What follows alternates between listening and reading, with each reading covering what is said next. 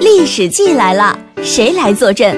历史地理学者葛剑雄，中美关系史专家陈坚，近现代思想史学者江毅华，冷战史专家沈志华，慰安妇研究专家苏志良，上海史研究专家熊月之，明清史研究专家王家范，七位享有盛誉的著名学者和你一起解读厚重的历史。你想未来更可预测吗？请从历史经验里找智慧。你想当下活得更明白吗？请从历史现象里读懂规律。让我们一起走进东方讲坛文汇讲堂《历史与我们的未来》高端学术演讲季，向学者借脑，向历史取经。蜘蛛网邀您一同收听《历史记》系列节目。感谢苏教授非常精彩的演讲。那么，抗战从三一年算起的话是十四年，从三七年算起八年，不是一段转瞬即逝的历史。它背负的东西都太沉重了。呃，我觉得这段历史让我们今天哈，其实心情非常的复杂。因为那些惨烈的战争的镜头，哈，那些逝去的生命，他们流的鲜血，都深深的触痛了我们的心。但是面对这段历史，我也相信各位，我们心中涌起的是作为上海人的骄傲，是作为中国人的骄傲。另外，在战争当中，在这些灰暗的战争的背景下，我们还看到了很多鲜亮的、令我们心动的一些闪光点。比如刚才舒教授提到的，救助了三十万中国难民的法国人姚家驹，还有容纳了三万犹太难民的我们的这座城市上海，它就在我们的身边。呃，他们没有。没有什么意识形态上面的考虑，突破了宗教，突破了国界，用一种人道的人类的公益之举，在战争当中哈，书写下了我们非常值得骄傲的啊中国人的这样的一个呃光辉灿烂的一页。所以说，我说这些历史镜头都将会被铭记，都将会被我们的后人铭记。好，你有什么问题？呃，谢谢苏教授的精彩演讲。呃，我我叫柳定义，是一个历史爱好者，不是专业的。我提个问题呢，就是呃，现在好多国家，就日本在向周边的扩展，那个比如像像菲律宾，像那个缅甸，呃，在他们这边好像他们也受到过日本的侵略，好像有些东西就被遗忘了。我想这是为什么？像中国也是，有些中国人也可能忘记了一些东西。嗯。呃，日本呢，老是要否认一些东西。我想，这是到底他们出于政治目的，还是跟他的民族个性有关？就这个问题。谢谢苏教授。好，谢谢这位这个听众啊，这个。提尽管是做艺术的，但是很有历史感。我感觉他的提问，就确实是日本呃这些年呃特别是九十年代啊中期以后，就它的泡沫经济破产。它的七十年代到九十年代初呢是跟我们中国这几年一样高速增长，但是到了九十年代初呢，它由于种种原因呢经济开始呢平缓，甚至于叫失去的二十年。而相对应的呢，就是中国的快速的崛起，在这种情况下呢，日本就是心理上非常不平衡。实际上，就是他的政治家和国民都没有做好准备，在东亚会出现中国和日本两雄并起的这样一种局面，他没没有啊。另外一个呢，就是他在美国的重返亚太的这样一种战略下，心甘情愿的。充当一个急先锋的这个这个角色啊，呃，这是日本的问题。那么您刚才说到的日本为什么会遗忘？您呃讲到的两个问题，我认为都有原因，对吧？一个是出于政治目的，还有一个跟他的民族性也确实有点关系啊。日本的文化呢是比较暧昧的一种啊文化，在二战的结束以后，它整个的国家机器没有像德国那样被彻底的摧毁。比如说，安倍的外祖父啊外公岸信介这样一个甲级战犯嫌疑，居然后来成了日本的首相。你说他会对这场战争有一个正确的立场吗？而安倍又是非常崇拜他外公的人，所以也就显然他的历史观也肯定会有问题啊。那么至于东南亚，您您的这我跟您有同感，就是东南亚有些国家的政治家，包括他的媒体，在二战问题上有时候比较暧昧啊。这当然原因很多啊，原因很多，每个国家都不一样啊，每个国家都不一样。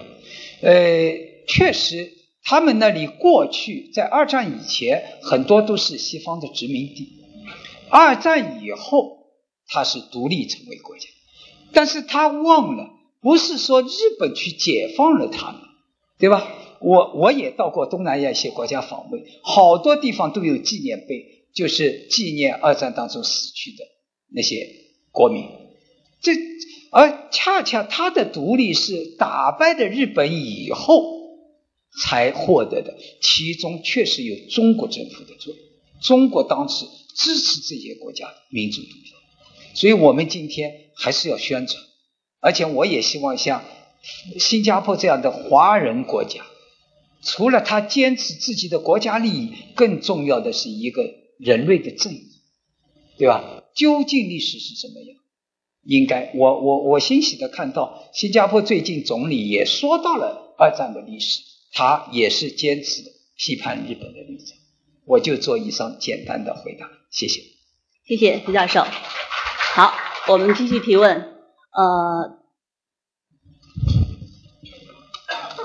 呃，靠靠这边的这个戴眼镜的男生。这边有两个哦，好的，好的，对，谢谢。好，喂，哦，谢谢，呃，呃，苏教授，就是我有一个问题，就是哦，我先，呃，我是一名这个呃大学的一个普通的老师。嗯，我听了这个以后呢，我就感觉就是，呃，反法西斯战争的胜利到现在已经有七十年了嘛。那么可以说，就是当今这个和平与发展是当今这个时代的主题。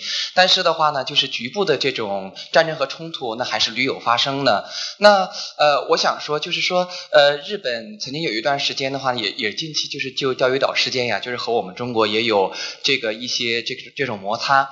那我就想问，就是在现在的这种时代下，中日关系呃估计会是一个什么样的走向？那么在当下这个呃，尽管说和平和发展是现现在的这种主题，中日之间可能会在某一个时间点可能会开战吧？哎，这是我的问题，谢谢。好，谢谢，非常尖锐的一个问题啊，确实是战争胜利已经七十年，但是在东亚地区是吧？这个我们还是。因为对战争的历史认识和国家利益之间有很多分歧，那么这个主要就是日本对和中国和韩国和朝鲜等等的分歧。那么最近，特别是二零零八年以后，特别是日本勾岛事件之后，好了，打破了钓鱼岛东海的宁静。实际上，在这个问题上，我简单的说。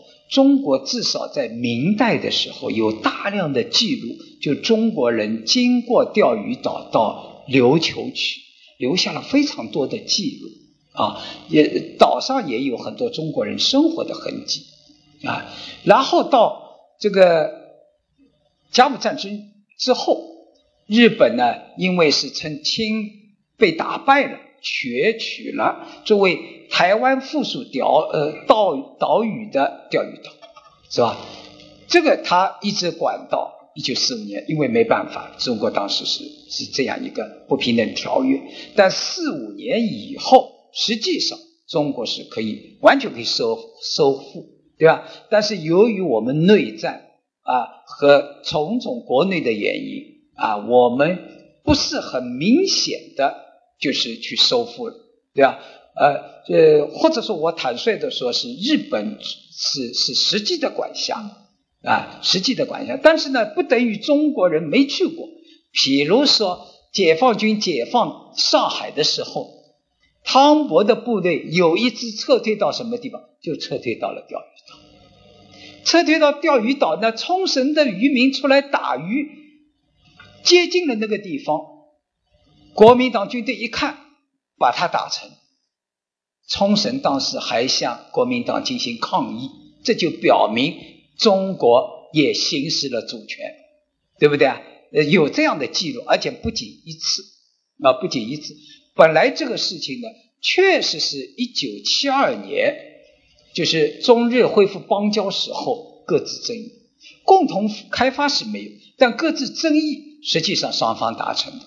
包括邓小平一九七八年到日本去访问的时候，明确的说到了各自争议。当时日本在场的政治家和后来都没有抗议，对吧？中国为了保持中日友好的局面，实际上中国非常克制。但是等到日本要勾倒，把他就是说要加强他的国家控制。完成他国家对这些道德事实上的国际法的有效的占有的时候，中国拍案而起，对吧？我们发布了东海这个基线，钓鱼岛的基线啊，发布了白皮书，发布了一系列的文件，并且我们最重要的是，几乎每个星期我们的海监船都去巡逻，十二海里以内。所以事实上现在就是双方共管。坦率的说，也不是中国独占，对吧？现在是呃双方共管时期，对吧？你叫你的，你你开你的船，我开我的船，我我方也是会用日语来说，这是中方的领海，请你们赶快走，对吧？但是还是基本上维持了和平的阶段，所以我想这个就是中国政府和人民表示出了一种善意，对吧？善意，但是。日本按照他去年以来的动向，确实，我们中国人也在担心会不会有擦枪走火，也许会有，对吧？我们现在正在进行一些管控的措施，比如说这个两国的军方、两国的海监部门的合作，对吧？防止擦枪走火。这这一点，我想关键是取决于美国和日本。当然，当然，我想我们国家的立场是不惹事也不怕事，我们做好充分的准备。但是，我们也希望能够保持一个和平的局面，因为我们主要就是和平的发展。我们希望赢得更长的战略机遇期，使得我们国家人民更幸福，国家更强大。所以，这是我想。我们的一个基本立场，谢谢。苏老师您好，我是上海师范大学的学生。嗯，我想问您一下，在抗战期间呢，产生了许多的抗战歌曲，您觉得这些抗战歌曲对抗战的胜利有哪些作用？嗯，谢谢您。抗战歌曲，你是搞音乐的吧？好，是，果然是音乐音 音乐专业的啊。这其实啊，抗战的歌曲很重要。我们经常说文艺啊是一种鼓舞人心啊，呃，我我和我的学生啊，我们正在做几个呃课题的研究，一个就是《义勇军进行曲》，大家都知道，我们现在的国歌是诞生于上海，我们正在研究它的具体是怎么形成的，怎么传播的啊，这样。还有一个话题呢，就是十三个演剧队，当时上海的那些文文艺演员，对吧？就是走向后方啊，走向后方。那么用歌曲、用文艺作为武器。我就举我们现在还德高望重的周小燕教授啊，上音的九十多岁的教授。我们十年前有他一个采访的记录，当年他和他的弟弟就是。用音乐作为武器，参加了演剧队，从上海一路走向后方，鼓舞这国军战士、老百姓。这个是非常优秀出色的中国的提琴手，因为贫病饿，饥饿。他当时的原话就是饿死，十八岁的一个年轻饿死。但是这些抗日歌曲确实鼓舞了这个抗战的一代人。我记得台湾的将领郝柏村前几年到卢沟桥中国人民抗日战争纪念馆唱了一段《义勇军进行曲》，这是他年轻时候的记忆。所以由此可见，很重要。我非常欣赏你，好好的研究下去。谢谢。呃，尊敬的呃苏志良院长啊，呃，我是来自呃工信部，工信部中国信息化推进联盟的，我叫严宁啊。呃，我提一个问题呢，就是呃，日本啊，它作为两百年强国的前提，是因为他认为他不选择中华文明，而选择了西方文明。那么，在当今二十一世纪，日本、韩国在去中国化的同时，那么我们中国国内有一部分人认为，就是啊，现代化全等于西方化。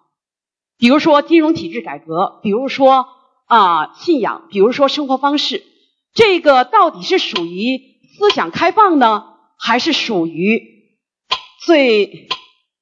最典型的文化自卑呢？好，谢谢。谢谢。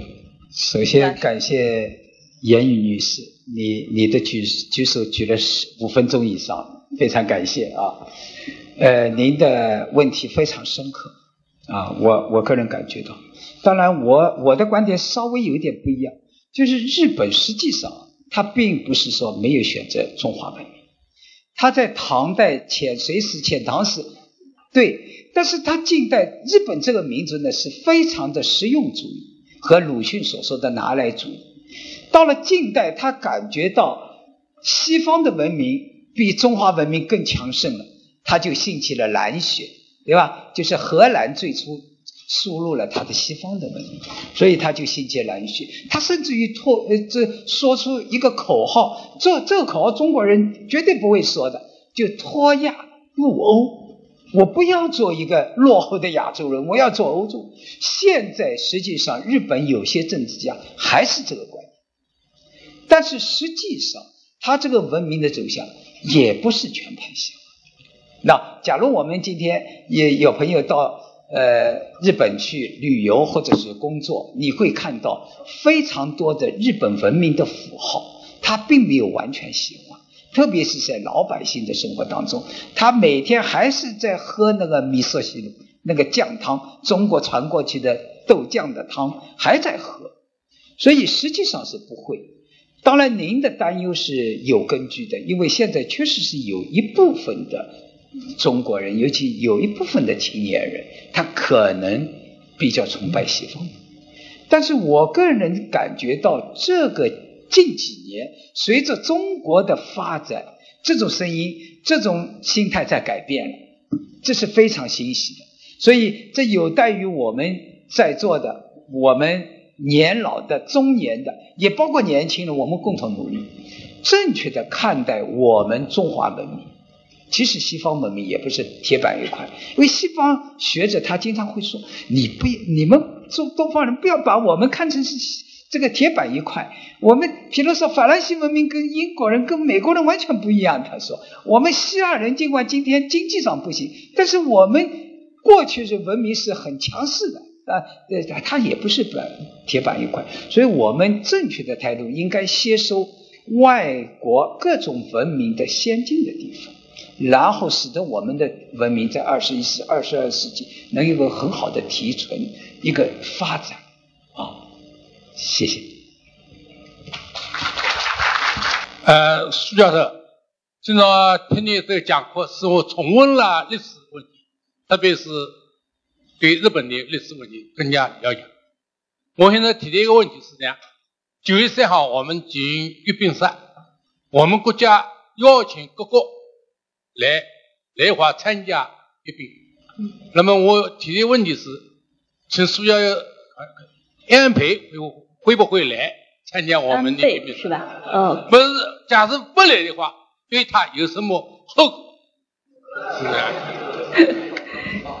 这位老伯天天呃关心国家大事啊。九月三号，中国在第呃第一次非国庆日的阅兵，来纪念抗战和二战胜利的七十周年。呃，我个人的感觉，安倍不会来。我相信他，如果他答应会来的话，大概从今天开始他睡不着觉啊。呃，我相信他不会来，因为什么呢？他他至少他是有一个很大的担心，他的这种历史观到了中国的土地上，少他他会遭到多少唾沫？我想是吧？他会受到多大的一个质疑是吧？他恐怕以他现在这个历史观是不会。呃，我建议他好好的学习历史，这希望他哪一天能够来，特别是应该到卢沟桥到。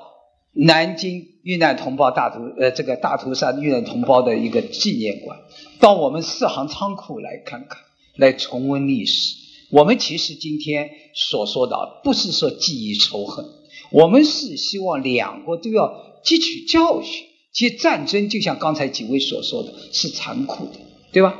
那么你要发动侵略战争，最后你的国民也是很惨，东京大轰炸，两次原子弹的爆炸。是吧？这个日本的国民也是很遭殃，对吧？很遭殃的，所以他应该吸取这样一个侵略战争的教训。谢谢。好，谢谢。我们这个苏教授您好，这个刚才您也提到了要这个加强对这个抗日战争的一种宣传。这个从几千年日本与中国的交往史上可以看到，日本是一种典型的实用主义。那么今天我们在做抗日战争的宣传过程中，也不妨用上这个实用主义。呃，刚才这个主持人讲的，您是用脚尖与笔尖共同行走的人。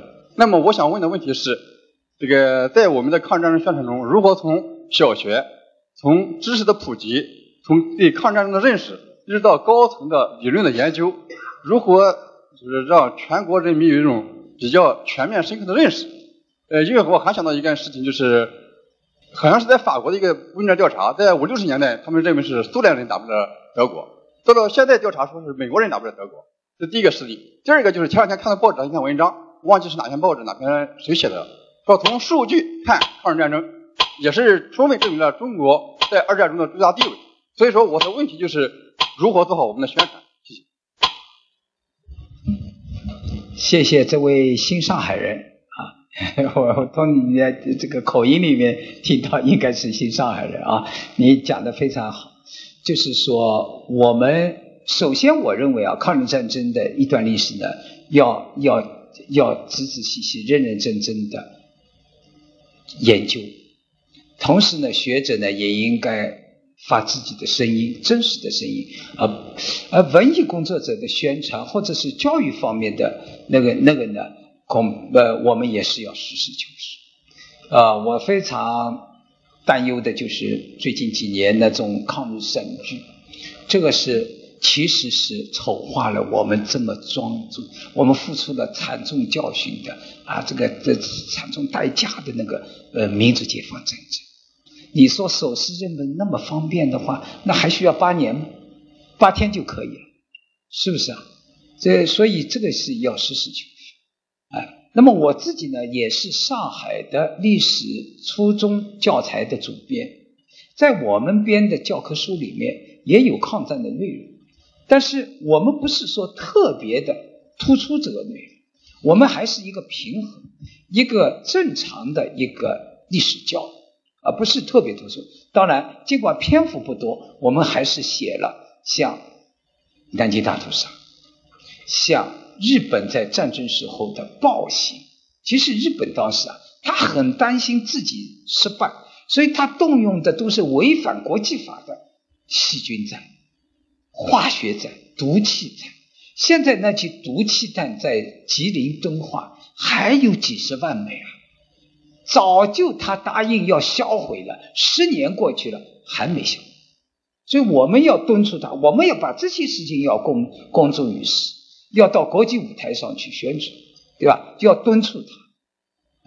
那么我想，呃，我们共同努力，在不同的方面，呃，我们共同做好宣传工作，而且我们千万不能够仅仅是七十周年、八十周年的时候才想到抗战啊！我认为我们民族应该是有个平常心，像从苏联到俄罗斯，它这方面，比如说国家的祭祭典，它早就确立。我们从去年开始，刚刚重建了作为现代国家早就应该有的国家意识。我们这些仪式的建立，并不是反日，早就应该有了，四五年就应该有了，四九年也就应该有，只不是我们补了一课而已。谢谢。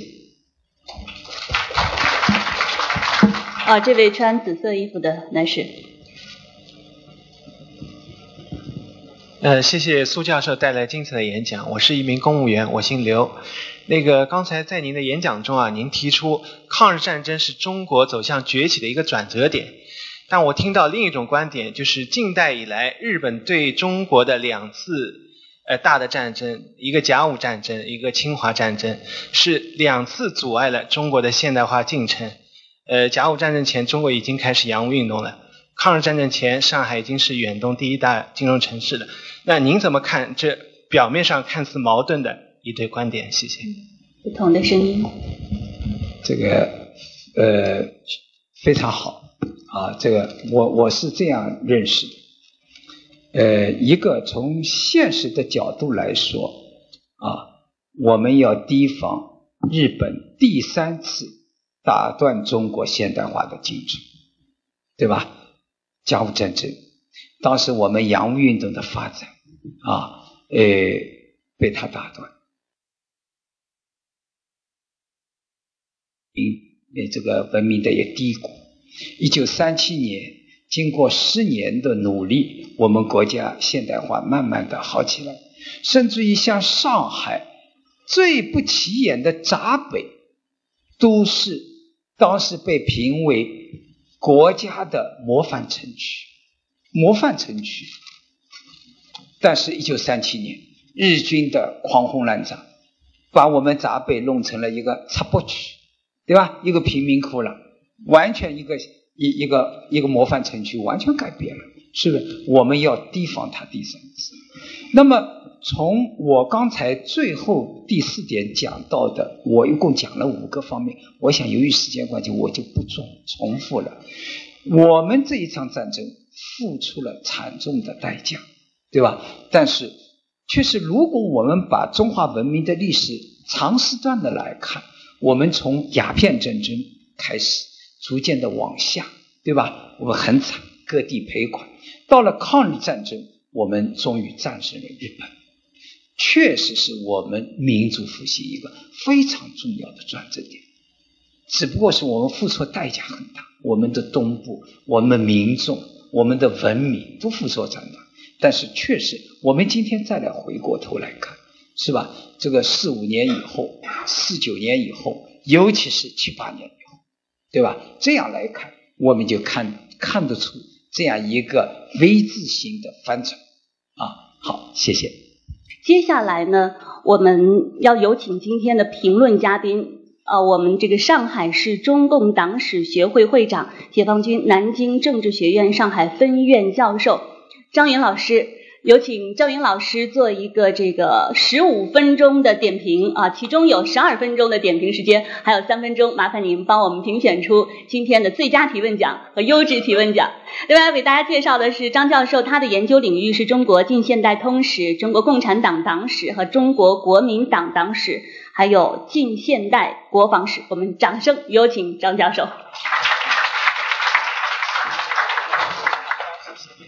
这个。所以，这样的课题既有历史性的课题，有时代性的课题，更有学术性的课题。这样的课题，以我们著名的历史学家苏志良教授来作为主讲，那可以说是非常这个恰当的，是我们东方讲台、文明讲台这个位业位业是这个人才的一个表现。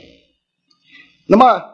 呃，我感到这个苏志良教授呢，他既是一个大的历史学家，他实际上用大量的历史的事实大量的历史的资料，进行典型分析、案例解配，这个对这个界定我们、界定和弘扬我们的祖先的，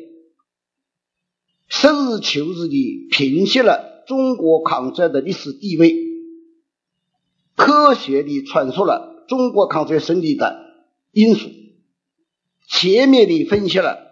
中国抗战是中华民族复兴的一个转折点，啊，这个可以说是条分流线，入木三分的。它给人以启发，给人以深思，使我们牢记了历史，达到了个人以历史知识的传授和熏陶，个人以深入的理性的启发。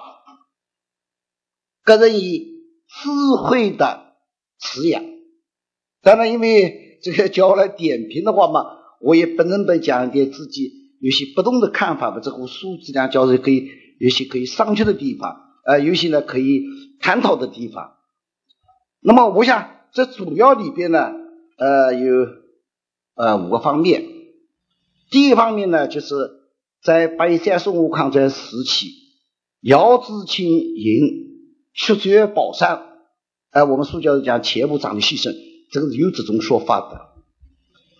但是呢，是非可以，呃，因为我们研究历史的话，这个还有一种说法，就是这个 姚志英这个抗战非常的壮烈，非常的艰苦，但是最最后日军突破城门以后，曾经俘虏了一部分。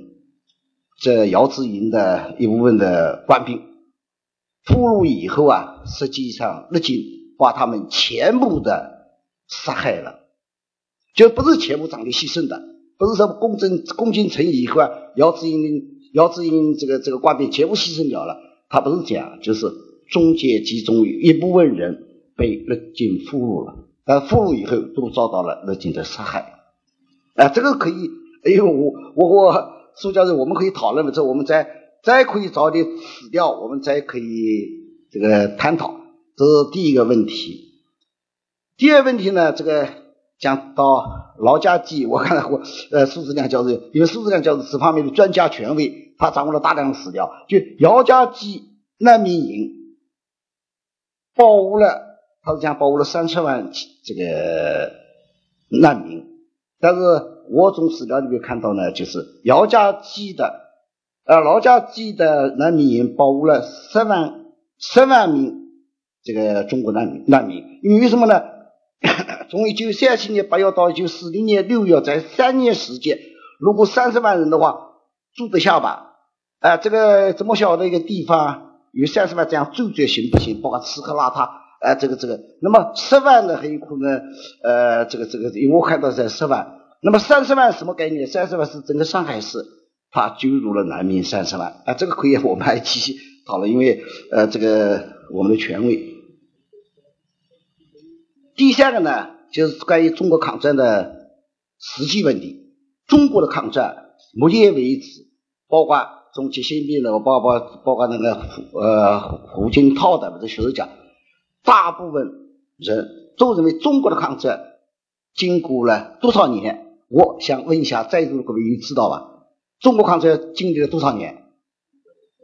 十四年。啊，这个中国抗战是十四年，六年局部战争，八年全面抗战。六年这个局部抗战呢，是从一九三一年九八事变到一九三七年的卢沟桥事变，这段时间就是叫局部抗战。八年的全面抗战，就卢沟桥事变到八月三十五抗战，完了以后到一九四五年的。八月十三呃十五号，日本天王宣布投降为主，这个一共是打了十四年之久的中国抗战。那么我们苏教授里边呢，因为这个串说的话，基本上以八年为止的，这个没有无可非非议的。但是我们六年的局部战争，特别是我们中国共产党领导的中国抗日民族联军，呃，这个这个东北抗日民族联军。在东北的白水、白山黑水之中，辗转抗日、壮烈牺牲了多少的英雄的家，包括杨金玉、这个赵一曼。现在那个赵一曼在庆安市，他那个这个虎剧团啊，准备搞一个赵一曼的话剧，很感人的。那这个就是还跟我们新世纪年就一起 叫这个这个演出的。那么这个就是抗日的整个抗日的过程是十四年。如果要把中国的抗日战争是是这个中国社会进步的这个这个这个转折点的话，应该要把十四年中间的一些内容啊，也应该都加进去，就是不仅仅讲八年抗战。呃，这个是非是非这个这个这这塑胶的这个。那么第四个小的问题，第四个小的问题就是这个整个抗战做中间，比如他讲到白山淞沪抗战的，这个白山淞沪抗战，据我们的统计，因为我我和余指导先生写过一本，只要是余指导先生写的，就是白山淞沪抗战。白山淞沪抗战的话，我们经过各方面分析以后，就得出了当日。日军伤亡是将近九万多，九万多，将近十万。那么苏先生里边呢讲的是四万，四万是日方的这个这个公布的数字。那么从我们的这个研究来看呢，很有可能是九万多一点。呃，那么这个是还归讨论，这个呃这个是是具体的，非常具体的。第五个呢，我想呃最重要的一点就是我们。中华民族的复兴，中华民族的腾飞，我认为是抗日战争是一个起点。抗日战争的腾飞，它不仅仅在于联合国，这是我们作为一个大国的身份出现在世界上。我们的中国的民族腾飞，可以说更多的这个苏教授也讲到，就民族的凝结，这个应该是主要的。就中国的内化，可以说是我们民族复兴的最主要的力量。爱国主义的传统精神、民族意、民族民族意识、团结一族的这种这这这种精神等等，都是我们民族复兴的很强大的一种这个因素。那么，这这里最主要的，我想就是强调一下我们。中国共产党是中华中国抗日战争的中流砥柱，这个不是讲的戏话。中国共产党刚才讲的，实际上是浴血疆场，特别是在六年九部战争时候，国民党进行两外二内政策，他回剿红军，但是共产党领导的抗日联军在东北白山黑水坚持斗争。那么我们抗日战争全面抗战爆发以后。延安的这个树树立的政治风范，那很了不起。延安我们呃，刚才苏教授也讲了，我们是游击战场，呃，取得了很大的成绩，就是我们凭我们的力量，我们这个经营的这个这个抗日游击战争。但是更重要的是，延安共产党为中国人民反对这个这个这个。呃，坚持民主，坚持坚持抗战，坚持多这个这个团结，坚持进步这方面树立了一个光辉的样板。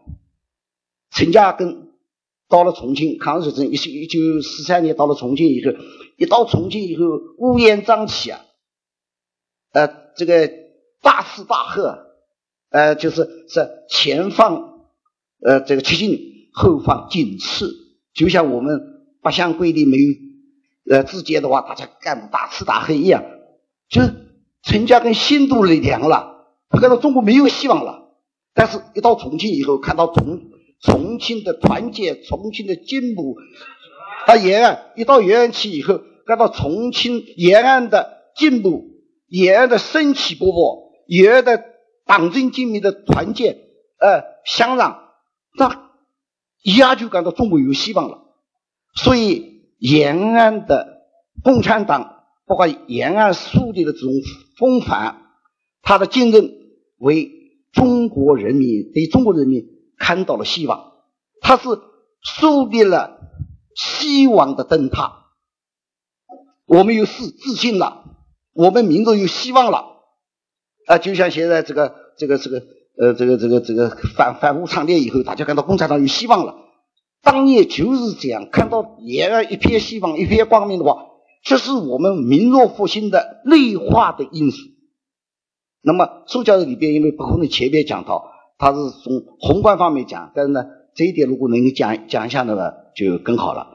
呃，首先是感谢所有的听众，也感谢今天的嘉宾，我也非常尊敬的这个呃我的兄长啊张云教授，他这个对抗战和中共党史啊都有很深入的研究，哎，那么今天他提的几个问题呢，可能我们双方掌握的材料不一样，有点不同，但是呢，呃，我们将来还可以讨论。对吧？因为比如说劳家居，我们为什么我我是花了两年时间把它定在三十万，呃，这样一个数字呢？因为有有很多很多的资料，包括申报当时就记载，一九三八年的某月，这个据统计在南市里面呢就有二十万人，就就就一时就有二十万人，所以呢，他三年三年当中呢。呃，累计的话，而且当时呢，确实也有这样的这证据表明。我刚才用了一个话，就是中这上海当时是难民最多的、救助最好的一个城市。所以我想呢，这一点我们再继续的研究下去。嗯。那么当然就是说，呃，我们中国抗战研究啊，关于日军的伤亡，我们一直是很有争议的。但我想呢。我们尽可能要证据要充分一些，充充分一些。比如说，我们平型关战役过去也最多的讲到三千人，三千人。我今天用了一千人。呃，假如完全用日本方面，一千远远不到。但是确实当时八路军有他的统计，日本有可能隐瞒。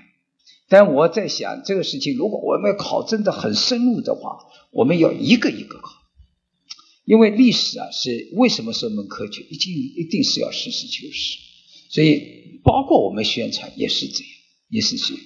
所以张老师今天说说的几点呢，对我也很有启发。我们共同努力，把抗战研究得更好啊！谢谢。